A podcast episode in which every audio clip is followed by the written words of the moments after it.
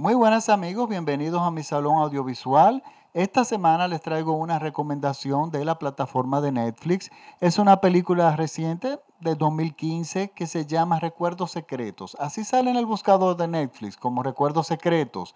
El título original en inglés es Remember, pero lo encuentran como el título está en español. Y es una película canadiense dirigida por Aton Egoyan, un joven director eh, nacido en Egipto de padres norteamericanos, pero que creció en Canadá. Y está protagonizada por Christopher Plummer, Martin Landau y Dean Norris, a quien recordamos con mucho entusiasmo por su extraordinaria participación en Breaking Bad. Él hacía el papel del el cuñado del protagonista, un policía de la dirección de drogas que realmente en Breaking Bad tuvo una actuación estupenda y aquí tiene un personaje secundario genial, estupendo. Miren, yo por poco no veo esta película, porque esta película, leyendo así la sinopsis, sinopsis por arriba, me di cuenta que era sobre supervivientes de campos de concentración nazi. Y aunque eso es un tema siempre muy interesante, últimamente yo he tenido la mala suerte de ver muchas películas que tocan el tema que realmente como cine no tienen mucho que aportar. Y yo pensé que esta iba a ser una de ellas. Pero me detuve algo, un momento, porque resulta que me doy cuenta que los protagonistas son personas mayores y mm, eh, ya personas no envejecientes, sino ya personas ya en los últimos eh, en los últimos años de su vida. Entonces, esto para mí fue muy interesante. ¿Por qué? Miren, Hollywood ni, nunca, es muy rara vez, hace películas cuyos protagonistas son personas de edad. Y mucho menos películas serias. Usualmente ponen a, los, eh, a las personas mayores a hacer comedias que para mí, bueno, ok, eso se puede hacer, pero para mí el interés y lo que tú puedes contar sobre las diferentes posibilidades, el abanico de posibilidades que tú puedes eh, contar con personas que ya son mayores por todo lo que han vivido. E incluso puedes tomar otro tipo de narrativa en el cine y ser mucho más original. Pero a Estados Unidos eso no le gusta, absolutamente para nada. Y en el cine canadiense, que tiende a ser un poco más, bueno, tiene que ser, tiende a ser mucho más serio, no recuerdo haber visto muchas películas también que tocan el tema de personas, que, cuyos protagonistas sean personas mayores. Pues bueno, esta es una de esas excepciones. Excepciones que en América Latina y España y Europa hace años que descubrimos que esas películas, eh, eh, películas protagonizadas con personas ya mayores pueden resultar extraordinarias o, o sumamente y, o y sumamente interesante. incluso en mi país, eh, Geraldine Chaplin en mi país filmó una película que se llama Dólares de Arena, que es, eh, a mi opinión, es una película extraordinaria. Y ella eh, interpreta a una persona de su edad, o sea, de la edad que tiene. Y, esa, y ella es una de las pocas actrices de Hollywood que ha abrazado la edad. Y por abrazar su edad es que está trabajando, porque ella está constantemente trabajando ya sea en Estados Unidos, digo, ya tiene otras ventajas, ella habla español perfecto, tengo entendido que habla francés perfecto, y entonces, bueno, es, habla inglés perfecto y es hija de Chaplin, esas son cosas que ayudan, pero es una actriz que se mantiene trabajando y no le y es y busca proyectos que en los que realmente ya tenga algo que aportar. Y bueno, y ya aquí ha hecho dos películas. La segunda tengo entendido que está en proceso de edición, pero eh, esto demuestra que realmente hay muchas historias que contar. Y como le digo, España y Latinoamérica, bueno, mira, tenemos en, Argentina, por ejemplo, tenemos a Federico Lupi, que sigue constantemente haciendo cine. Es un actor muy popular y es una persona ya mayor. Pero los norteamericanos no lo ven así. Hollywood no quiere saber nada de gente mayores y se pierden grandes historias. Pero esta historia de esta película es una maravilla. Esta es una película que nos cuenta la historia de nuestro protagonista, Christopher Plummer, que está, vive en un hogar de retiro. Cuando inicia la película, eh, su esposa había muerto una semana antes. Y nosotros nos damos cuenta que está en las puertas de la demencia. Él tiene problemas asimilando la muerte de la esposa, no recuerda por momentos que ha muerto. Y él decide hacer algo que eh, para nosotros es totalmente absurdo, o sea, una locura. Él es un judío superviviente de los campos de concentración nazi y él sobrevivió. Él logró llegar a América y sobrevivió. Pero él decide,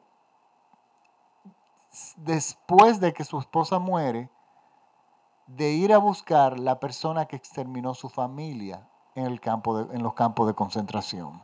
Y él tiene la información de dónde podría esa persona estar en Estados Unidos.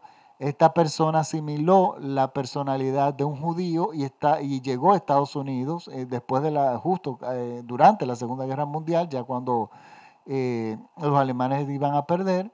Y este nazi con una identidad judía llegó a Estados Unidos. Entonces, ellos sabían, él sabía eso y tenía una lista de personas que se llamaban igual y uno de ellos era, eh, él entendía que era la persona que había exterminado su familia y él decide ir a matarlo. Pero estamos hablando que es una persona ya de noventa y tantos años de edad, con muchísimas limitaciones físicas y mentales, que él se escapa del asilo, del asilo no, perdón, del hogar de retiro, porque es un, sitio muy digno donde él, donde él está.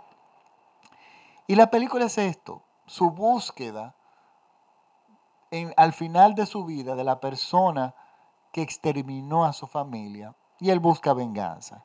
Y por un lado, la película es muy triste porque uno sabe que, que esta persona ha sido eh, el fantasma de la muerte de la familia es algo que él no ha podido superar y que lo acompaña todos los días, lo acompañó durante todos los días de su vida y él decidió ya como último, como último acto de su vida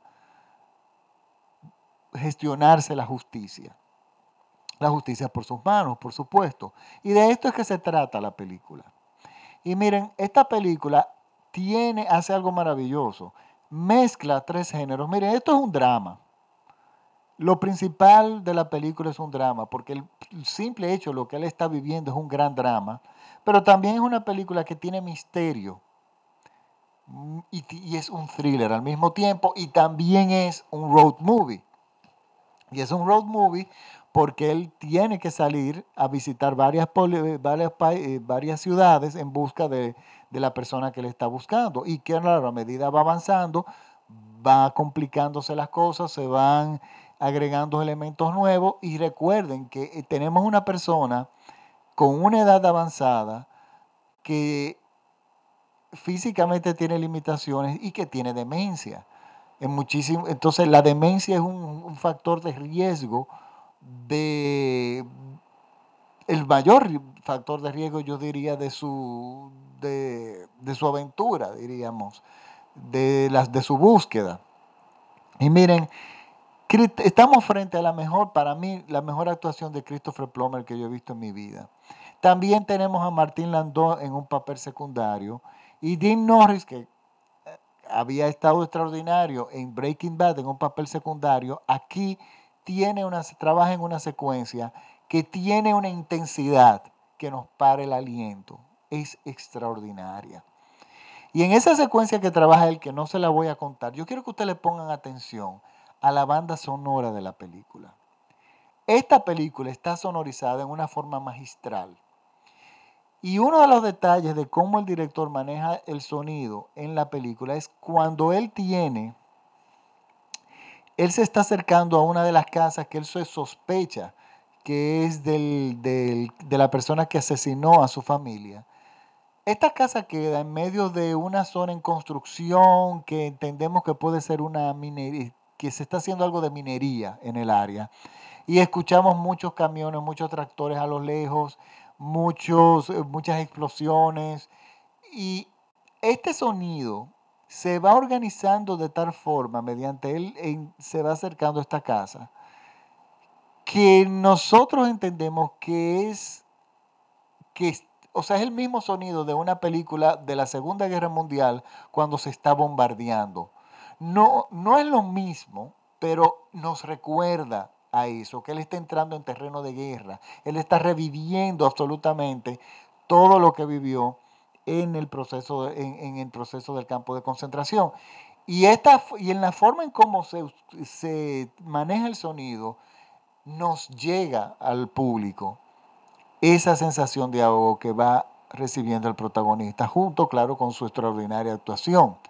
La película tiene muchísimos ángulos donde se puede ver. Miren, el guion es espectacular. El guion está, es de Benjamin August y eh, Benjamin y el compositor es Michelle Dana. La música está buenísima también. Michelle Dana fue el que ganó el Oscar por La vida de Pi, si no me equivoco, que es una banda sonora bellísima y muy buena también. Y miren, es una película que le va a gustar a todo el mundo. Es una película que le va a gustar a la gente que le gusta también el cine serio, pero a aquellas personas que les gustan las intrigas, porque la película es intrigante. Y es que cuando tú tienes un pasado tan largo y tan pesado y del cual tú no quieres hablar o evitas hablar, eso causa intriga. Y eso lo manejan muy bien en la película. Yo, eh, esta película de hecho le ha ido muy bien en los festivales, ha ganado muchísimos premios. Ahora hablando, eh, mientras les comentaba, estoy bien leyendo la lista de premios y, ha sido, y han sido muchos. Por lo tanto, recuerden que la película se llama eh, Recuerdo Secreto, Remember en inglés, y está disponible en Netflix. Yo voy a colgar, recuerden que mis podcasts lo pueden escuchar gratis. Yo hago solamente recomendaciones de películas en plataformas digitales como Netflix, Amazon Video, algunas películas libres de derechos de autor que están en, YouTube. Y pueden escuchar mis podcasts gratuitamente suscribiéndose en iTunes si usted tiene un dispositivo iOS o si tiene eh, de Android pueden entrar en TuneIn o SoundCloud o iVoox. Ustedes escriben en Google el Salón Audiovisual de Francis Poe y ahí me pueden seguir en cualquiera de las plataformas. Lo más fácil es seguirme en mi página de Facebook, Facebook, perdón, el Salón Audiovisual de Francis Poe, donde yo cuelgo los links de todos mis podcasts y cuelgo muchas otras cosas, cortos, música de cine, noticias, etcétera. Me pueden seguir también por Twitter como arroba Francis Poe y en Instagram como arroba Francis Poe. Por lo tanto, nada, me despido. Yo espero que ustedes disfruten esta película tanto como yo. Y nada, muchas gracias por las sintonías y nos vemos en el próximo podcast. Muchas gracias por sintonizarme.